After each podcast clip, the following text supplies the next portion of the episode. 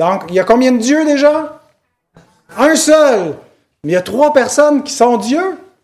Est-ce que ça veut dire que le Père et le Fils et le Saint-Esprit, dans le fond, c'est la même personne, c'est le même Dieu, c'est juste qu'il apparaît sous différents modes? Le mode de Père, le mode de Fils et le mode de l'Esprit? Non. Est-ce qu'il y a trois personnes en même temps? Trois personnes distinctes. Un seul Dieu. Exactement, vous avez tout compris. Il y a un seul Dieu, mais trois personnes, trois euh, relations à l'intérieur de Dieu. De sorte que Dieu, il s'ennuyait pas hein, quand il a créé. C'est pas parce qu'il était tout seul, il avait besoin de compagnie, puis c'est déjà faire des créatures. Parce que bien que Dieu soit un, il est trois. Euh, et qu'il y a un amour éternel au sein de Dieu. C'est la base de ce qu'on appelle l'un et le multiple. Il y a une pluralité en Dieu comme il y a une unité en Dieu. Et euh, donc, c'est important de bien comprendre ce qu'on appelle la Trinité. C'est euh, pas un mot que vous retrouvez dans la Bible, mais c'est certainement une réalité qu'on retrouve dans la Bible, un seul Dieu en trois personnes. Bravo les enfants, vous êtes des bons théologiens et je vous invite à continuer de suivre le message. La dernière semaine, on a vu, on a parlé du repas du Seigneur et on s'est attardé à la signification du repas du Seigneur. Qu'est-ce que euh, représente ce rituel, pourquoi on le fait, qu'est-ce qu'il symbolise. Aujourd'hui, on va encore en parler, mais on va parler de l'efficacité du repas du Seigneur. Est-ce que il se passe quelque chose quand on fait ça? Est-ce qu'il y a une puissance particulière?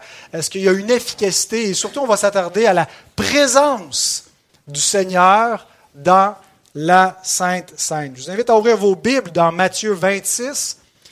La péricope d'aujourd'hui, c'est la même que la semaine dernière, les versets 26 à 30.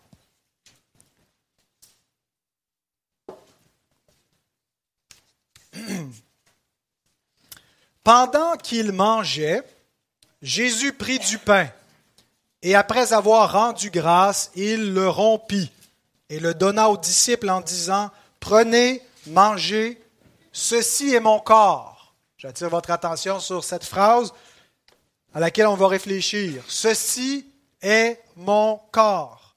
Il prit ensuite une coupe et après avoir rendu grâce, il la leur donna en disant, Buvez-en tous, car ceci est mon sang le sang de l'alliance, qui est répandu pour beaucoup, pour le pardon des péchés. Je vous le dis en vérité, je ne boirai plus désormais de ce fruit de la vigne, jusqu'au jour où j'en boirai du nouveau avec vous dans le royaume de mon Père.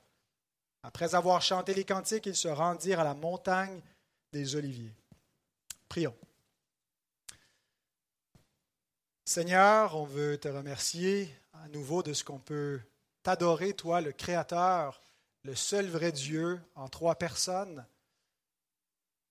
Et nous voulons te prier d'agréer notre, notre adoration ce matin et te prier que tu nous donnes des cœurs euh, bien réceptifs à ta parole, que nous puissions être captifs de ce que tu as à nous dire, à être attentifs et grandir dans notre compréhension et notre appréciation des mystères de ton royaume et des gloires qui nous sont révélées dans ta parole et qu'on puisse avoir une compréhension renouvelée et rafraîchie, une appréciation rafraîchie de la scène que nous, nous célébrons chaque mois dans cette assemblée.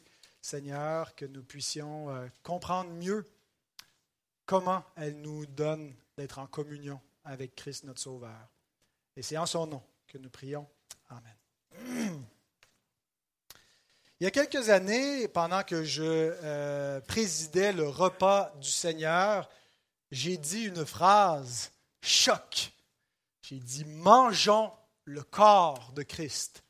Et ensuite, j'ai dit une deuxième phrase choc. J'ai dit buvons le sang de Christ.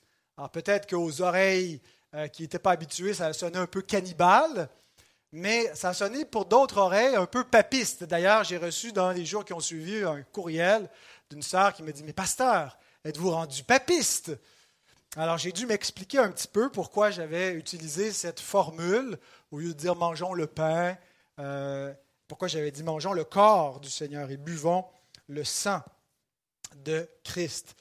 Euh, en expliquant donc à cette personne, et j'ai voulu faire œuvre utile de ma réponse en la publiant sur le site Un héros dans le net euh, à l'époque, où j'expliquais ben, qu'est-ce qu'on fait quand on mange la, Sainte Seine et de quelle façon est-ce qu'on reçoit le corps de Christ. donc, en expliquant ce qu'est un sacrement, le vin, le pain et le vin sacramentel.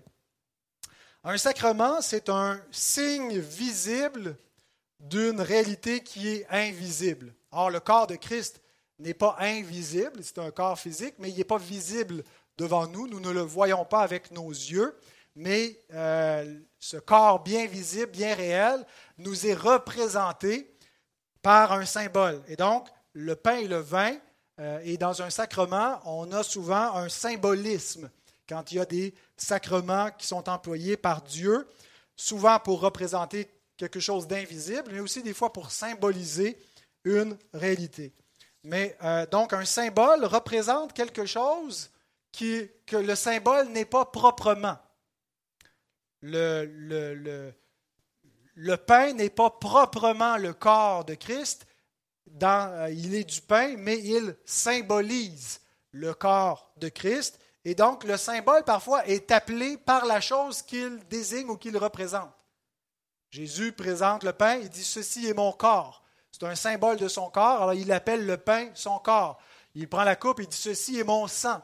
Il symbolise donc le, vin, symbolise le, le sang de Christ, donc il l'appelle son sang. Le symbole représente quelque chose qui n'est pas proprement. Et j'aimerais vous citer à cet effet Jean Calvin. Je vais citer plus qu'à l'habitude Calvin. Je le cite deux fois une fois ou deux. Des fois, je saute une semaine ou deux avant de, le citer, mais je le consulte assez régulièrement. Il m'est très utile pour comprendre la parole de Dieu. Mais euh, Calvin, souvent, quand on pense à lui, on pense au fait que, à la prédestination, puis à, la sotériologie, mais je dirais que ce n'est pas sa contribution principale. Euh, c'est malheureux que le calvinisme, dans notre esprit, se soit un petit peu euh, réduit à aux cinq points du calvinisme. Mais la grande contribution de Calvin à la réforme protestante, c'est beaucoup au niveau de la, scène, le repas du Seigneur, l'Eucharistie, qui était un, des grands débats au cœur de la réforme, l'utilité, l'efficacité des sacrements. Euh, et puis, euh, ben, nous adhérons comme Église à la compréhension calviniste du repas du Seigneur, et c'est pas mal autour de la compréhension des sacrements que c'est divisé les différentes familles protestantes. Euh, alors, c'est assez fondamental dans, le, si on veut, notre identité de foi. Et c'est pour ça qu'aujourd'hui, je vais euh, citer peut-être un peu plus euh, Calvin, parce que je l'ai beaucoup consulté à la fois dans son commentaire sur Matthieu, mais ce petit traité de la Sainte Seine, on en a plusieurs exemplaires aussi qui sont disponibles. C'est un ouvrage que le réformateur a publié en 1541 pour euh, amener sa contribution au débat qui divisait les autres réformateurs jusqu'alors sur la question. J'ai vu qu'on en avait une dizaine de copies sur nos tablettes. C'est 10 piastres, alors qui seront les 10 heureux élus qui vont réussir avant les autres à s'en emparer, mais on pourra en commander d'autres. Euh, donc, je suis heureux que Publication chrétienne l'ait publié en 2019. un ouvrage très utile euh, et puis, comme vous voyez, ça ne fait pas peur. Vous pouvez lire ça un dimanche après-midi. Là, ça a 60 pages à peu près. 67 pages. Donc, il n'y a rien là. Euh, Calvin nous dit Il faut reconnaître qu'un sacrement consiste en un signe visible auquel est liée la chose signifiée, qui en est la réalité. Il faut savoir, d'autre part, que le nom de la chose signifiée est transféré au signe, et par conséquent, aucune personne connaissant assez bien l'Écriture ne niera qu'un mode d'expression sacramentel doit être pris par métonymie. Une métonymie, c'est une figure de style où euh, on, applique la cause à l'effet ou l'effet à la cause, on intervertit les deux, euh, on, remplace le contenu par le contenant. Par exemple, on va dire mange ton assiette c'est une métonymie. Tu ne veux pas qu'il mange l'assiette pour vrai, tu veux qu'il mange le contenu de l'assiette. Ou boire un verre, on ne boit pas un verre, on boit ce qu'il y a dedans. Mais on comprend que c'est une métonymie, que le verre symbolise le contenu du verre, que l'assiette symbolise, dans notre expression, le contenu de l'assiette, et qu'on peut dire mange l'assiette. De la même façon, Christ emploie une métonymie, peut dire manger mon corps, euh, dans le sens où on mange le pain, qui symbolise son corps parce qu'on reçoit Christ euh, spirituellement, comme on reçoit le pain physiquement. Donc, euh, Calvin dit que euh, quand on comprend que c'est une métonymie, ben, on comprend que la chose signifiée euh, transfère son, nom à le symbole qu'on prend pour l'identifier. Si le baptême est appelé le bain de la régénération, titre 3.5, si le rocher d'où l'eau coula pour les pères dans le désert est appelé Christ, 1 Corinthiens 10.4, si la colombe est appelée le Saint-Esprit, Jean 1.32, personne ne contestera que ces signes reçoivent le nom des choses qu'ils respectent. Comment se fait-il donc que des personnes qui font profession de révérer les paroles du Seigneur ne nous permettent pas d'appliquer à la scène ce qui est commun à tous les sacrements? Il s'ensuit que le pain est appelé son corps parce qu'il est le symbole du corps de Christ. Calvin dit c'est, malheureux que même parmi le rang des, les rangs des protestants qui révèrent les paroles du Seigneur, qui disent ad fontes, revenons aux sources, revenons à l'Écriture, ben, introduit un sens étranger pour tous les autres sacrements. On comprend que c'est qu'on appelle la chose par ce le, nom de ce qu'elle représente, alors qu'elle reste ce qu'elle est en elle-même, euh, et qu'on ne le fait pas pour le, pain et le vin, qu'on considère que c'est le vrai corps et le vrai sang de Christ qui sont présents. Mais donc, ça, soulève l'idée du symbolisme. Euh, ça amène la question de la présence ou non de, Christ dans la scène. Et de quelle façon est-il présent? Euh, et, et, parfois, donc, dans nos milieux, on est très fort sur le symbolisme de la scène.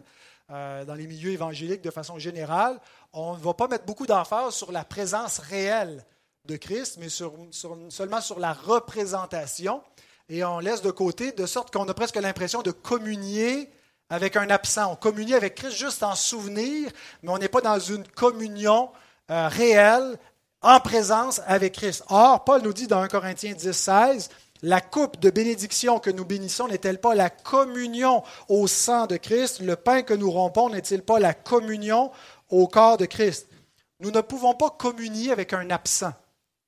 On peut juste communier activement avec Christ en présence. Il doit être présent. Mais comment est-il présent? C'est la question à laquelle nous allons répondre aujourd'hui euh, pour comprendre comment nous communions au corps, au vrai corps et au vrai sang de Christ. Donc la présence de Christ dans la scène. Et pour euh, expliquer comment Christ est présent, euh, je pense que c'est utile euh, de se référer un peu au, débat historique et aux positions qu'on retrouve dans la, chrétienté au niveau de, du repas du Seigneur. et donc des, quand on, voit un peu comment les conceptions se sont développées dans l'Église chrétienne, euh, ben, on peut mieux se situer nous-mêmes de quelle position euh, on prend face au repas du Seigneur. Alors, je vais commencer avec ce que j'ai appelé en sous-point les erreurs romaines. On a déjà vu une de ces erreurs la semaine dernière, euh, sur laquelle je veux quand même revenir, c'est que dans la conception catholique romaine de la Sainte Seine, ben, il y a la notion de sacrifice, que le prêtre, euh, ben, il, offre un sacrifice, il présente le corps de Christ à Dieu, il rafraîchit le sacrifice fait à la croix, il le réactualise par la messe, qui est vraiment un sacrifice, puis euh, il offre Christ pour ceux qui vont participer, qui vont recevoir ce sacrifice. Euh, ça vient de deux erreurs d'association cette idée de, sacrifice dans le repas du Seigneur. La première, c'est que la scène est assimilée au sacrifice de l'Ancien Testament. On regarde dans l'Ancien Testament la prêtrise, le sacerdoce, les sacrificateurs, et on transpose la notion de s'approcher de Dieu de l'Ancienne Alliance à la Nouvelle Alliance. On dit ça prenait des sacrifices, mais là ça en prend un encore, et ce sacrifice-là, ben, c'est dans l'Eucharistie euh, où on offre euh, pour l'adorateur le sacrifice ultime et unique qui permet d'être en communion avec Dieu. Euh, il est évident qu'il y a eu des prêtres, euh, selon l'ordonnance de Dieu, qui offraient des sacrifices pour le peuple, mais les prêtres ont subsisté jusqu'à ce que vienne le grand prêtre qui avait le sacerdoce intransmissible, c'est comme ça que l'Épître aux Hébreux appelle le sacerdoce de Christ, le fait que ce prêtre demeure éternellement. Il n'a pas besoin d'être remplacé. Il n'a pas besoin d'autres prêtres pour officier Il est le seul prêtre unique qui, exerce une médiation vivante et son sacrifice, il le fait une fois pour toutes, il ne le répète pas, il ne le rappelle pas. Euh, et donc notre rôle dorénavant n'est plus celui d'un prêtre. Et même les ministres qui servent la scène ne sont pas là pour offrir, mais pour recevoir. À nouveau, Calvin, il écrit Depuis qu'est venue la perfection, le sacrifice parfait parce que les autres étaient l'imperfection, et, ça subsistait jusqu'à ce que vienne le sacrifice parfait. Donc, depuis qu'est venue la perfection, il ne nous reste plus qu'à en recevoir la communion. Et ainsi, l'ordre que Jésus-Christ nous a laissé est non pas que nous offrions ou immolions, mais que nous prenions et mangions ce qui a été offert et immolé. Donc, il n'y a plus d'offrande, on n'offre pas, on n'immole pas, on reçoit. Prenez, mangez. Nulle part, Jésus dit offrez. Euh, il n'a pas donné l'idée qu'il fallait élever les éléments, mais simplement qu'il fallait les recevoir et les manger, comme quoi on reçoit son sacrifice euh, unique qui était fait une fois pour toutes. Donc, première erreur d'assimilation, c'est qu'on assimile la scène au sacrifice de l'ancienne alliance et on transpose euh, à la scène cette notion sacrificielle. Deuxième erreur d'assimilation, c'est qu'on euh, assimile la, scène à la croix de Christ. Bien sûr que la scène rappelle ce qui a été accompli à la croix, mais la scène n'accomplit pas ce qui a été accompli à la croix. Et ça, c'est la conception catholique romaine de la scène, c'est que la scène vient accomplir ce que la croix accomplit la théologie ex opere operato. Les enfants, êtes-vous avec moi? Répétez. Ex opere operato. Ex opere operato. C'est une phrase en latin qui veut dire que de l'action vient l'effet. Alors, comme l'action symbolise le sacrifice de Christ à la croix, on produit l'effet du sacrifice de Christ à la croix. Alors, l'idée du sacrement ex opere operato, de l'Eucharistie, c'est que comme le, sacrement symbolise que Christ a été offert, on offre Christ. Ex opere operato, on offre Christ, et comme la croix nous assure le pardon de Dieu, bien par la scène, vous recevez le pardon de vos péchés, vous recevez votre rédemption, vous recevez votre salut. Il y a une efficacité, il y a un, effet salvifique, euh, et c'est nécessaire de communier comme ça pour pouvoir avoir la vie éternelle, pour pouvoir être sauvé parce que le, sacrifice, finalement, vous donne la croix, vous actualise la croix. Et si vous n'y avez pas part, ben, vous ne pouvez pas euh, avoir part au salut. À nouveau, Jean Calvin, on a transféré à la messe tout ce qui était propre à la mort de Christ, satisfaire à Dieu pour nos dettes et par ce moyen nous réconcilier avec lui. De plus, l'office de Jésus-Christ a été attribué à ceux qu'on nommait prêtres. Donc il y a un double transfert. La ce qui est vrai de la croix devient vrai de la scène. La croix offre ta rédemption, la scène te donne la rédemption. La croix t'offre le pardon de Dieu, accomplit le pardon, la scène vient le faire. Le, sacrifice et le grand prêtre, Jésus est le grand prêtre, celui qui officie le repas du Seigneur devient un prêtre qui euh, offre le sacrifice. Alors, c'est deux transferts erronés. Donc, il, faut, il faut comprendre comment la, scène est reliée à la croix, mais il ne faut pas assimiler la scène à la croix. Il faut comprendre que la scène rappelle la croix, symbolise la croix, mais elle ne l'actualise pas, elle ne, euh, elle ne crée pas ce que crée la croix. La croix a été faite une fois pour toutes, c'est un sacrifice qui est efficace une fois pour toutes, et la seule façon de recevoir ce sacrifice, c'est par la foi. Amen. Deuxième erreur, et là on arrive plus sur la considération euh, sur laquelle on veut se pencher aujourd'hui, de la présence de Christ dans le pain et le vin. La deuxième erreur romaine, après l'idée du sacrifice, c'est la notion de transsubstantiation. Les enfants, transsubstantiation. Un grand mot que si vous pouvez passer au Scrabble, ça doit valoir bien des points. La transsubstantiation est une idée qui a été introduite autour du 9e siècle. Euh, il y a pu avoir, là, on peut retrouver des traces un peu de, notion de présence réelle de Christ, mais vraiment, il y a un traité qui est écrit par un moine nommé Pascaz Radbert, qui est un moine de Corbie en France et qui euh, donc euh, a un traité sur le, sens de l'Eucharistie, entre autres, cette idée que lorsque le pain et le vin est consacré dans la messe, ben, sa, substance est transformée. Le pain devient le corps de Christ par les formules que le prêtre prononce. Et quand il élève les, éléments et qu'il l'offre à Dieu et qu'il dit ceci le corps de Christ ou il dit l'agneau de Dieu, eh bien, la substance du pain est transformée. Et petit à petit, donc, cette notion s'est développée jusqu'à ce qu'elle soit un peu, euh, elle, trouve sa forme finale chez le théologien Thomas d'Aquin, où il explique par les catégories aristotéliciennes. Euh, Aristote est un philosophe grec qui expliquait que chaque, chaque euh, objet, chaque chose qui, existe a une, une, essence et une, une, apparence et une substance. et donc, la, substance, c'est ce qui peut être immatériel, mais qui compose la nature de la chose, mais qui a des apparences physiques, des caractéristiques. Donc, vous avez une nature humaine qui a pris différentes apparences. Vous n'avez pas toutes la même apparence, mais vous avez toutes la même substance. Euh, et donc, pas Aristote, mais euh, Thomas d'Aquin expliquait que, ultimement, le pain euh, garde l'apparence du pain, le vin garde l'apparence du pain, mais son, sa substance propre, ce n'est plus du pain, il a l'apparence du pain, mais il a la substance du corps de Christ et du sang de Christ. Alors au début, cette idée n'a pas été euh, acceptée universellement partout d'un seul coup.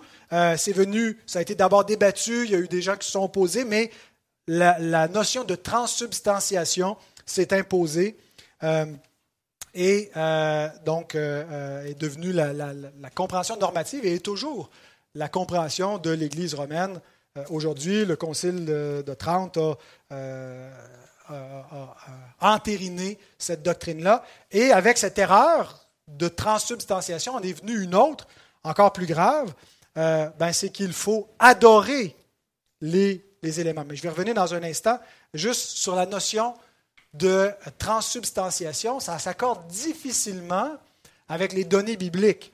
Euh, le, seul point sur lequel euh, les, tenants de cette compréhension s'appuient, c'est que Jésus, quand il leur présente le pain, dit Ceci est mon corps. Donc, on ne peut plus appeler cela du pain. Ce n'est plus du pain, c'est le corps de Christ. Et quand il a représenté la coupe, il a dit Ceci est mon sang. Ce n'est plus du vin, c'est du sang, le sang de Christ. On a vu que Jésus les appelle ainsi dans un sens sacramentel, que ceci est mon corps veut dire ceci représente mon corps, et non pas ceci est littéralement mon corps, que c'est un symbole pour signifier la réalité qu'il représente, que c'est le corps de Christ qui est offert en sacrifice pour nous sauver. Mais même après la consécration des éléments dans la Bible, parfois le pain est appelé du pain et le vin est appelé du vin, et non pas le corps et le sang. Or, comment est-ce que la, parole de Dieu peut appeler pain quelque chose qui n'est plus du pain, mais qui est le corps de Christ? Comment elle peut appeler vin quelque chose qui n'est plus du vin, mais le sang de Christ? Euh, Matthieu 26, 29, je vous le dis, je ne boirai plus désormais de ce fruit de la vigne. C'est quoi qui boit? C'est du fruit de la vigne ou c'est du sang? C'est le fruit de la vigne. Euh, et notez au passage aussi qu'ici, ça dit littéralement dans le grec le fruit de la vigne et non pas le vin, de sorte qu'on peut prendre du fruit de la vigne non fermenté. Je pense que c'est un accommodement raisonnable pour ceux qui auraient euh, une objection qu'il faut absolument prendre la scène avec du vin. Euh, on peut la prendre avec du vin, on est probablement plus proche que du rituel biblique, mais je pense qu'on peut le prendre avec du jus de raisin, pour autant que ce ne soit pas du Kool-Aid, mais que ce soit du vrai jus de raisin qui est le fruit de la vigne. Donc, Jésus l'appelle le fruit de la vigne parce que c'est encore le fruit de la vigne qui représente son sang. Et dans 1 Corinthiens 11, 26, ça dit Toutes les fois que vous mangez ce pain, pas simplement toutes les fois que vous mangez le corps de Christ, que vous mangez ce pain et que vous buvez cette coupe, pas simplement que vous buvez le sang de Christ, mais vous buvez la coupe, vous annoncez la mort du Seigneur jusqu'à ce qu'il vienne. Donc, Paul parle ici du pain et du vin après la consécration, et il les appelle pain et vin et non pas corps et sang. Donc, ça a une base biblique pour dire que la transsubstantiation, c'est plus une superstition euh, où on a euh, cru on a développé ces croyances-là, mais il n'y a pas un fondement biblique. La Bible n'a pas enseigné ça clairement. Et comme je le disais, ben, parce qu'on le voyait comme le corps et le sang de Christ, comme Christ est Dieu, Dieu fait homme, ben, l'hostie est Dieu. Et donc, il est digne d'adoration. Et on faisait des, dans, des, dans, des, messes spéciales, des processions, hein, comme à Pâques, où on va parader l'hostie dans la rue, dans son tabernacle, et puis les gens vont devoir se prosterner devant parce que c'est Dieu. Et si vous n'adorez pas l'hostie, ben, ça veut dire que vous refusez d'adorer Dieu, et, donc vous êtes un idolâtre. Et donc, peut-être qu'on doit se débarrasser de vous. Il y a des gens qui ont souffert le martyr parce qu'ils ont refusé d'adorer les éléments. Ils ont refusé de reconnaître que l'hostie était Dieu. À nouveau, Calvin écrit Cette adoration charnelle qui n'est qu'une pure idolâtrie, car de se prosterner devant le pain de la scène et là adorer Jésus-Christ comme s'il y était contenu, c'est en fait une idole au lieu d'un sacrement. Nous n'avons pas commandement d'adorer, mais de prendre et manger. Jésus n'a pas dit adorer, mais prenez et mangez. Ces symboles symbolisent celui qui est l'homme Dieu, mais ces symboles ne deviennent pas Dieu.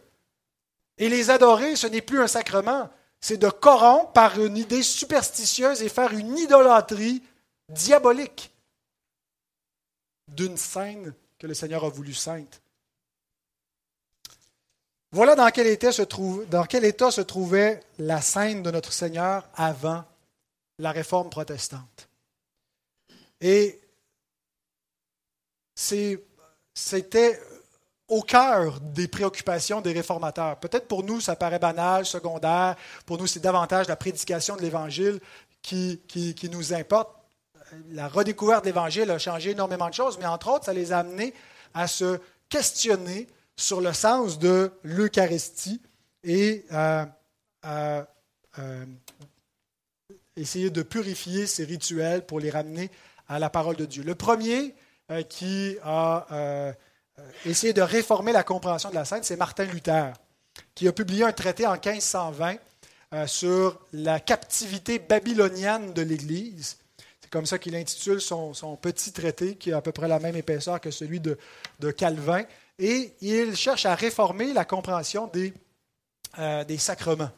Euh, en montrant qu'il y a une captivité babylonienne, c'est-à-dire une influence mondaine diabolique euh, qui s'est infiltrée dans l'Église, l'influence de l'Antichrist, et il considère que le pape est l'Antichrist qui a amener cette idolâtrie qui euh, s'assoit sur le trône de Dieu, se fait passer lui-même pour Dieu, qui exige l'adoration euh, d'idoles euh, qui ne qui, qui sont, qui sont, pas divines. Et donc, Luther voulait purifier la scène du Seigneur en la ramenant à la parole de Dieu.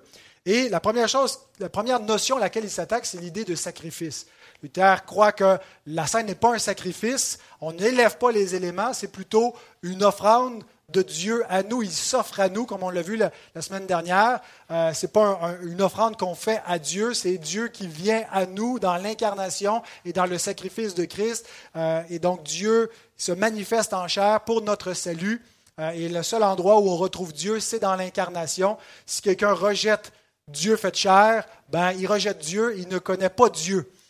et donc, où est-ce qu'on le voit, où est-ce que Dieu est représenté pour nous dans la chair? Ben, Dans le repas du Seigneur, son corps et son sang sont là, sont, sont représentés. Et, Luther rejetait aussi la notion de transsubstantiation. Il croyait que le pain ne change pas de substance, que c'est une mauvaise application des catégories d'Aristote à la scène, que c'est, ça paraît quelque chose de bien savant, euh, mais c'est de la poudre aux yeux, c'est des superstitions, c'est des arguments spécieux qui trompent les gens. Euh, et il n'y a pas une transformation.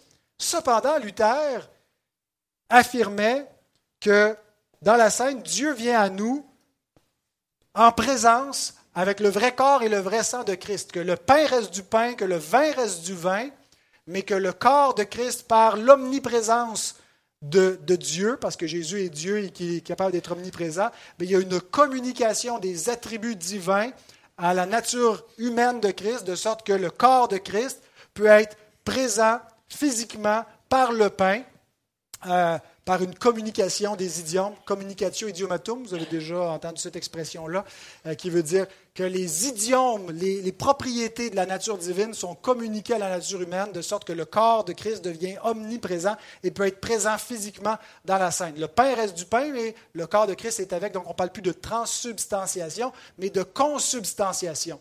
C'est-à-dire qu'avec le pain est présent physiquement le corps de Christ.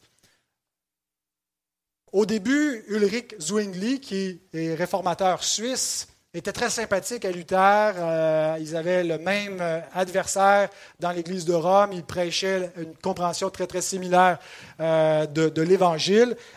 et ils ont commencé à, à s'éloigner l'un de l'autre sur la question de la Sainte Seine.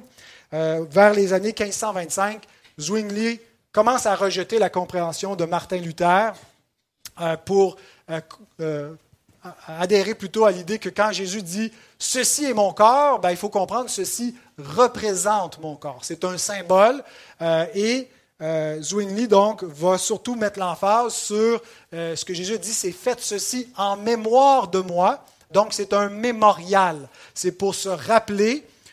et donc les réformateurs suisses de cette époque-là, de la, des années 1520, mettaient surtout l'emphase non pas sur la présence de Christ dans la scène, mais sur le, fait que c'est un mémorial, que c'est un symbolisme, et ne parlait pas vraiment d'une présence réelle euh, ou pas de, Christ, mais il s'attaquait surtout à rejeter le, réalisme, que le, pain est réellement, physiquement, le corps de Christ, soit par transsubstantiation, soit par consubstantiation. Les, réformateurs euh, du côté suisse, euh, donc qui vont devenir les réformés, rejetaient cette idée du réalisme dans la Sainte. Il y a eu une tentative d'unir les deux camps, les réformateurs allemands et les réformateurs suisses, vers 1529, parce qu'on craignait que les catholiques euh, prennent les forces de, l'Empire euh, et les, forces impériales, et qu'avec euh, la superpuissance de Charles Quint, s'attaquent aux États protestants et viennent faire la guerre aux protestants, empêcher la réforme, parce que ce n'était pas juste un mouvement euh, d'église spirituelle, théologique, c'était aussi un mouvement politique, civil. Euh, donc les pays embrassaient la réforme euh, et, donc les, princes et les gouvernants et les conseils de, municipaux dans les villes, s'ils recevaient la réforme, ben, c'était la réforme qui était appliquée. Si on, rejetait la réforme, c'était le catholicisme qui était appliqué. Alors on voulait unir les protestants pour être capable de résister aux catholiques. Et s'ils nous, nous attaquent en Suisse ou en Allemagne, ben, on va faire des alliances militaires pour résister euh, à l'idolâtrie qu'on veut nous imposer. Et donc, il y a eu une tentative en 1529, euh, dans ce qu'on appelle le colloque de Marbourg, de réunir euh, pour faire une confession de foi commune et il n'y aurait pas eu un protestantisme fragmenté. Il n'y aurait pas eu une famille luthérienne et réformée, mais il y aurait eu les protestants tous unis ensemble. Et pour ça, il fallait arriver à confesser une même foi et une même forme liturgique, arriver à une compréhension commune du repas du Seigneur. Et depuis quelques années, ben, c'est ce qui était le, c'est là où le bas blessait entre Luther et Zwingli. Ils s'interattaquent dans leurs écrits, ils ne sont pas d'accord. Alors qu'est-ce qu'on va faire? On va les réunir pendant une semaine ensemble, grand sommet protestant. Luther, Zwingli, Ocolampad, Philippe Mélenchon sont tous ensemble au château de Marbourg pour faire un accord et ils sont d'accord sur tous les points, sauf sur cette question-là. Les luthériens ne démordent pas. Quand Jésus dit ceci est mon corps, ça veut dire ceci est mon corps, Christ est présent. Les réformés disent non, ceci représente mon corps, ça symbolise, il n'est pas présent physiquement. Et ils ne sont pas arrivés à faire une entente, ils sont restés chacun sur leur position et ça fait un, protestantisme séparé en deux familles à la base, les luthériens et les réformés, et c'est la Sainte Seine qui nous sépare et qui nous sépare encore aujourd'hui. Donc, quelques années plus tard, 12 ans plus tard pour être plus précis, euh, Jean Calvin publie son traité. Il était trop jeune à cette époque-là pour être sur le, débat en 1529. Euh, il est au début de, de, sa conversion. Et son traité vient prendre le meilleur des deux parties et le mettre ensemble et nous donner ce que je crois est la position biblique.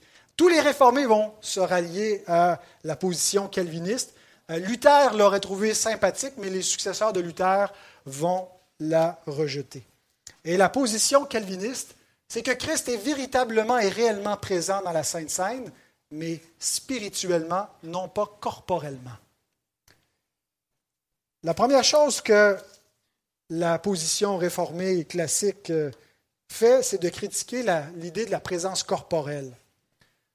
Est-ce que vous croyez que Jésus a toujours un corps? C'est bien, vous n'êtes pas des témoins de Jéhovah. Les témoins de Jéhovah croient que Dieu, le Fils, avec un D minuscule, parce que c'est un Dieu créé, s'est incarné. Il est venu avec un corps, mais quand il après la résurrection, quand il est parti au ciel, il s'est désincarné. Il est devenu un esprit vivifiant. C'est comme ça qu'ils interprètent 1 Corinthiens. Ce n'est pas l'idée que l'Esprit Saint a été donné au Messie pour faire un avec, pour qu'il puisse répandre l'Esprit où il veut, euh, mais c'est qu'il abandonne la chair, il abandonne son corps. Les chrétiens ne croient pas cela. Le, christianisme historique croit que Jésus est toujours fait d'os et de, chair et de sang. Euh, il est physique, il a un corps physique. Il est où le corps de Christ en ce moment?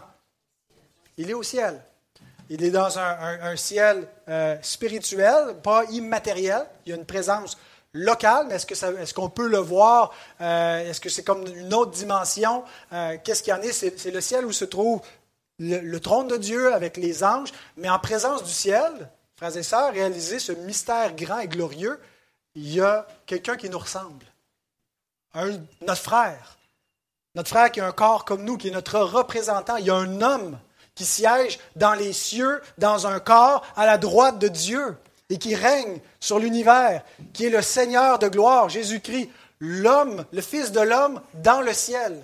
C'est comme ça que l'appelle l'apôtre Jean euh, dans Jean 3, 13. Personne euh, n'est jamais monté au ciel, mais le Fils de l'homme qui est dans les cieux, c'est lui qui est venu du ciel sur la terre et qui est retourné dans le ciel en tant que Fils de l'homme dans le ciel.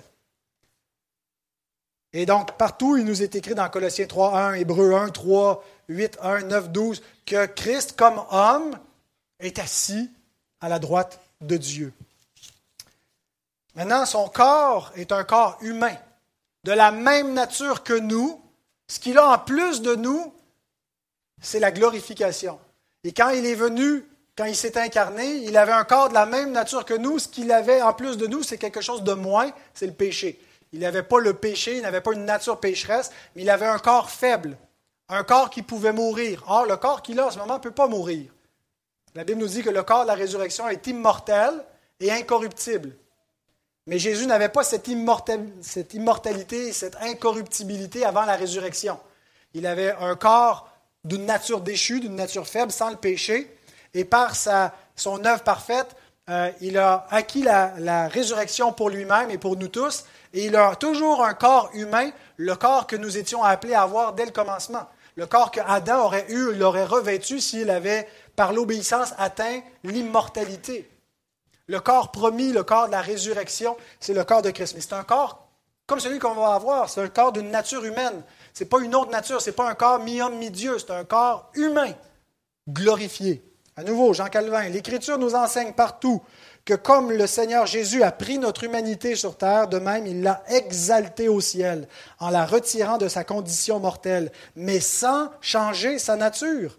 Ainsi, nous avons deux choses à considérer quand nous parlons de cette humanité. Ne pas lui ôter la véracité de sa nature et ne rien lui retirer de sa condition glorieuse. Donc, quand on considère le corps de Christ, il faut considérer que c'est un corps humain, qu'il est dans une nature humaine, mais il ne faut pas non plus lui retirer que euh, sa condition glorieuse, c'est un corps humain glorifié. Alors, si on dit que le corps de Christ est physiquement présent lorsqu'on prend la scène, comme le disent les catholiques, comme le disent les luthériens, on est en train de dire que le corps de Christ peut être à deux endroits, trois endroits, mille endroits, un million d'endroits en même temps, et donc qu'il n'est plus limité par l'espace et qu'il a des caractéristiques qui appartiennent à la divinité qu'on appelle l'omniprésence. Or, l'omniprésence, ça fait partie des attributs incommunicables de Dieu. Alors, si Jésus a un corps humain omniprésent, ben, il n'est pas tout à fait humain comme vous et moi. Et ça, c'est une hérésie qui a été condamnée au IVe siècle qu'on appelle le monophysisme. Le monophysisme, c'est l'idée que Jésus a une seule nature. Il n'y a pas deux natures. La nature de Jésus, c'est un mélange de divin et d'humain. Ce n'est pas deux natures qui habitent en une seule personne, c'est un mélange d'humain et de divin. Donc, le monophysisme, mono, un, physis veut dire nature, une seule nature, c'est une hérésie qui a été condamnée et ce qui a été affirmé par les théologiens chrétiens orthodoxes, c'est l'union hypostatique. Deux natures, une personne. Vrai Dieu, vrai homme. Mais pas deux Christ. Pas un Christ homme, une personne, un Christ divin, une deuxième personne, deux personnes, deux natures. Non, une personne, le Fils éternel de Dieu, la deuxième personne de la Trinité, qui existe et qui subsiste en deux natures distinctes, divine et humaine, qu'il n'y a pas de mélange entre les deux. Elle subsiste sans confusion. D'ailleurs, je vous cite notre confession de foi, c'est ce que nous croyons. Le concile de Chalcédoine se retrouve ainsi dans notre confession de foi, la 1689, chapitre 8, paragraphe 2, de sorte que deux natures complètes, parfaites et distinctes ont été inséparablement unies en une seule personne, sans changement, ni mélange ou confusion. Cette personne est un vrai Dieu et vrai homme, et cependant un seul Christ, l'unique médiateur entre Dieu et les hommes. Donc, la consubstantiation, la transsubstantiation nie l'idée que les natures de Christ subsistent sans mélange, parce qu'on vient les mélanger. On est en train de dire que la nature divine s'amalgame à la nature humaine, de sorte que la nature humaine peut être omniprésente. Il n'a plus un corps de la même nature que nous, donc on n'a plus un humain qui nous représente. On a une, espèce qui est un peu comme nous, mais qui a une autre nature que nous. Or, la foi orthodoxe, la foi biblique, c'est de dire qu'il est de la même nature que nous, sauf qu'il est glorifié. Le corps humain ne peut pas être omniprésent parce qu'il est local, il est limité dans l'espace et dans le temps. Jésus vit spatialement, il est localisé quelque part et son corps est à un seul endroit à la fois, il est au ciel. Et lorsqu'il va être sur la terre, c'est parce qu'il va revenir de façon visible. Donc ça, c'est la critique que Calvin fait, avec raison, à la notion de, euh, de présence corporelle du Christ dans la scène. Mais il critique aussi la position mémorialiste. Le mémorialisme, c'est le point de vue adopté par la réforme radicale et je dirais peut-être le, point de vue le plus répandu chez les évangéliques aujourd'hui, que la scène, c'est un mémorial. La scène, c'est un mémorial. Mais la question, c'est est-ce que la scène n'est qu'un mémorial? On se rappelle de Christ, on fait cela en mémoire de lui. Mais est-ce qu'on communie à Christ seulement en souvenir, seulement en mémoire ou en présence? Pour, pour Calvin et, pour les réformés, selon ce que nous confessons, le problème avec le mémorialisme, c'est qu'on a des signes nus, des signes qui représentent Christ, mais Christ n'est pas présent avec ces ces signes-là. Donc, on communie à Christ, mais Christ est absent. Christ n'est pas présent, Christ n'est pas là. Et donc, on a une scène aussi qui est inefficace, qui n'a pas une puissance, qui n'a pas une efficacité, qui ne produit rien. Voici comment se fait la communion au vrai corps et au vrai sang de Christ, du Christ vivant dans le ciel. Christ est présent par le Saint-Esprit. Quand il est ressuscité, qu'il est monté au ciel, il a reçu du Père le Saint-Esprit qu'il a répandu sur son Église, et l'Esprit Saint permet à Christ d'habiter en nous. Christ n'habite pas en nous corporellement, mais spirituellement. Jésus dit, je ne vous laisserai pas orphelin, je vais venir à vous. Comment est-ce qu'il vient à nous? Il dit qu'il va habiter en nous et que son Père va habiter en nous, que ça va être sa demeure, par le Saint-Esprit. Le Saint-Esprit assure la présence de Christ dans son Église. Quand il dit euh, où deux ou trois sont réunis, je suis au milieu d'eux. Comment est-ce que Jésus est au milieu de nous? Ce n'est pas physiquement avec son corps, c'est spirituellement avec son esprit. Le Saint-Esprit qui lui a été donné en tant que Messie pour faire un avec lui et avec ceux qui lui sont unis. Il nous garde en communion. Euh, il dit qu'il euh, nous envoie euh, pour faire des disciples et qu'il va être avec nous jusqu'à la fin du monde. Il est avec nous par l'Esprit. Or, si on transpose cette présence de Christ par l'Esprit à la scène, on comprend comment Christ est présent lorsqu'on communie avec son corps et son sang. le Saint-Esprit, crée un lien véritable entre ceux qui participent à ce repas et le véritable corps de Christ dans le ciel qui est de la même nature que nous, son corps et son sang. De sorte que lorsque nous mangeons et buvons, nous communions au corps et au sang de Christ, c'est-à-dire nous communions avec le Christ vivant. Pas simplement un souvenir, pas un Christ mort, un Christ vivant et régnant, et nous sommes en communion avec lui, une communion réelle, en présence. C'est ce que nous confessons. Peut-être que vous n'aviez pas réfléchi à cela, peut-être que vous n'aviez pas compris cela, mais c'est ce que nous confessons comme Église au chapitre 30, paragraphe 7 de notre confession de foi. Ceux qui participent dignement à cette ordonnance, quand ils prennent les éléments visibles, reçoivent alors aussi intérieurement, par la foi, vraiment et réellement, non de façon charnelle et corporelle, mais spirituellement, le Christ crucifié. Ils s'en nourrissent et reçoivent tous les bienfaits de sa mort. Le corps et le sang de Christ sont alors non pas corporellement ou charnellement, mais spirituellement présents pour la foi des croyants dans cette ordonnance, de même que les éléments eux-mêmes le sont à leur perception extérieure. Question pratique. Qu'est-ce que ça change? Notre conception de l'ordonnance de la Sainte Seine ne va pas changer la nature de celle-ci. Autrement dit, que vous croyez ou non qu'il soit présent, s'il est présent, il est présent objectivement. C'est pas si tu crois qu'il est présent, il est présent. Si tu ne crois pas qu'il est présent, c'est juste un mémorial, il n'est pas présent. Ce que, ce que j'affirme, ce que je déclare que la parole de Dieu enseigne, et ce que nous confessons comme Église à la suite de nos pères dans la foi, c'est que Christ est présent objectivement, qu'on en soit conscient ou non. Et donc la scène a une efficacité spirituelle, objective, qu'on y croit ou non. Un petit peu comme la parole de Dieu. Est-ce que la parole de Dieu est juste efficace si on y croit? Puis si on n'y croit pas, ben, c'est comme une, lettre morte, une parole sans efficacité, elle ne peut pas rien produire. La parole de Dieu est vivante. Et elle produit toujours un effet. Lorsqu'elle est reçue dans des cœurs qui tremblent à la parole de Dieu, qui croient à la parole de Dieu, elle produit un effet salvifique, un effet pour édifier. Mais croyez-vous, vous qui êtes peut-être assis dans cette salle sans croire la parole de Dieu ou vous moquant de cette parole, qu'il ne se passe rien, cette parole a une puissance aussi pour endurcir le cœur. Il n'y a aucun cœur qui reste indifférent.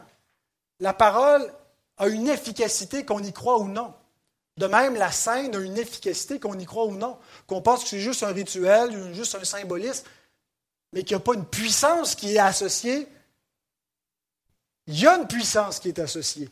Et l'opinion qu'on a ne change rien à la réalité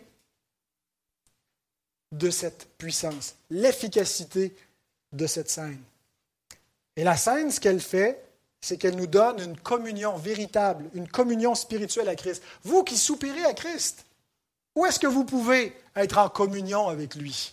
Par les moyens de grâce qu'il a donnés. Je veux le voir, je veux l'entendre, je veux être en sa présence. Ben pour le moment, le moyen que Dieu t'a donné pour communier à Christ, pour être en sa présence en plus de sa parole vivante qui t'est prêchée, c'est de communier à son corps et à son sang par cette table qui, par la vertu du Saint-Esprit, te met en communion directe avec le ciel, là où Christ est assis. Et tu es en présence de Christ. Maintenant, qu'est-ce que ça implique pour ceux qui mangent sans avoir la foi?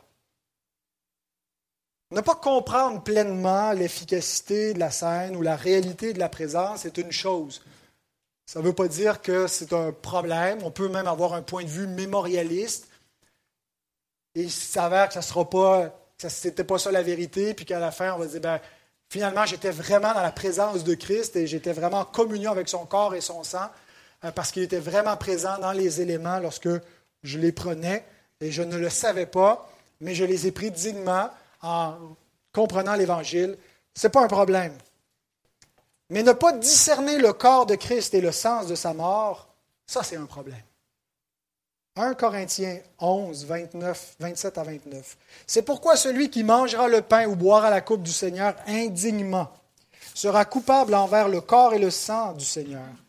Que chacun donc s'éprouve soi-même et qu'ainsi il mange du pain et boive de la coupe, car celui qui mange et boit sans discerner le corps du Seigneur mange et boit un jugement contre lui-même.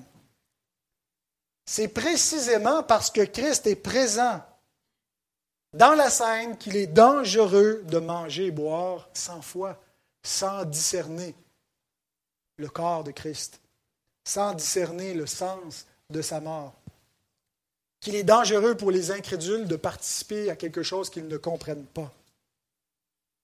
Si c'était un simple mémorial, c'est juste du symbolisme et qu'il n'y a pas une puissance, qu'il n'y a pas la réalité de sa présence spirituelle qui est rattachée à cela, ben, ça ne fait pas de mal, c'est rien, c'est juste symbolique mais parce que c'est un moyen de grâce efficace qui nous met en communion avec un Christ vivant, parce que c'est un repas d'alliance pour ceux qui sont membres de l'alliance, ben, toucher à cela sans comprendre ce qu'on fait, c'est dangereux.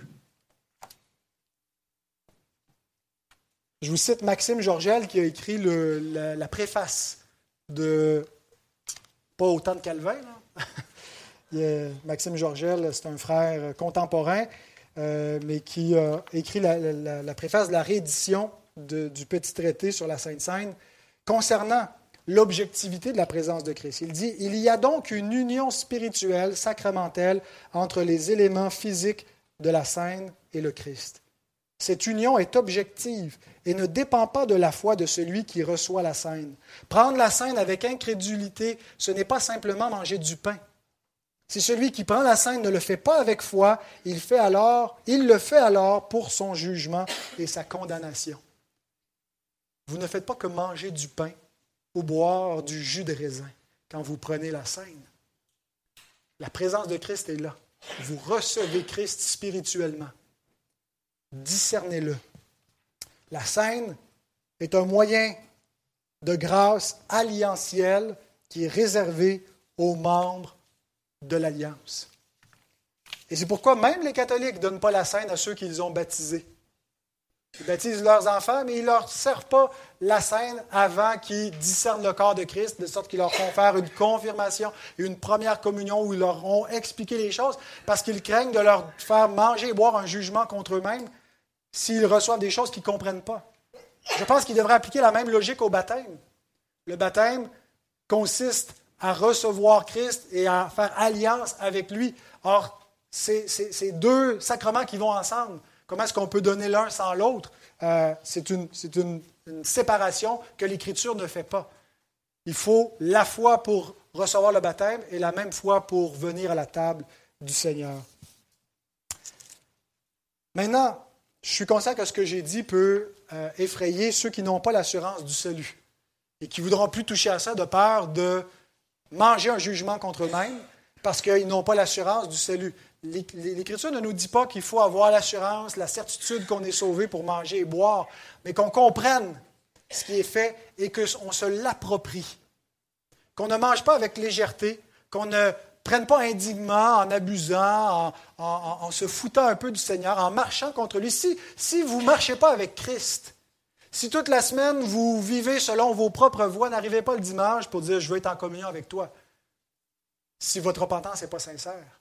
Si vous n'avez aucun désir de communion avec lui, vous êtes mieux vous abstenir. Mais si c'est ce que vous cherchez dans votre vie véritablement, à marcher selon le Seigneur et à vivre selon cette ordonnance, et même si vous n'avez pas l'assurance du salut, en fait, ce moyen est un moyen de grâce qui peut vous communiquer l'assurance du salut. La prédication est prêchée à vos oreilles par la parole, mais elle est aussi donnée, l'Évangile est aussi donné à vos sens par les sacrements.